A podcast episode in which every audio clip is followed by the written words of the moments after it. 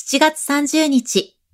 今日は何の日ですか ?7 月30日は、お母さんが夢に乾杯する日です。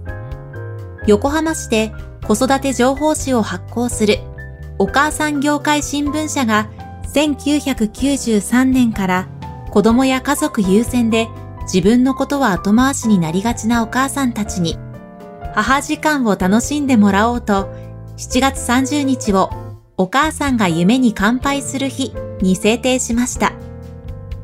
お母さん業界新聞社では子供だけではなく、お母さんたち自身にも夢を抱いてもらおうと、みんなで一斉に乾杯するイベントを毎年開催。新型コロナ禍でもオンラインでイベントを継続してきました。今日は何の日？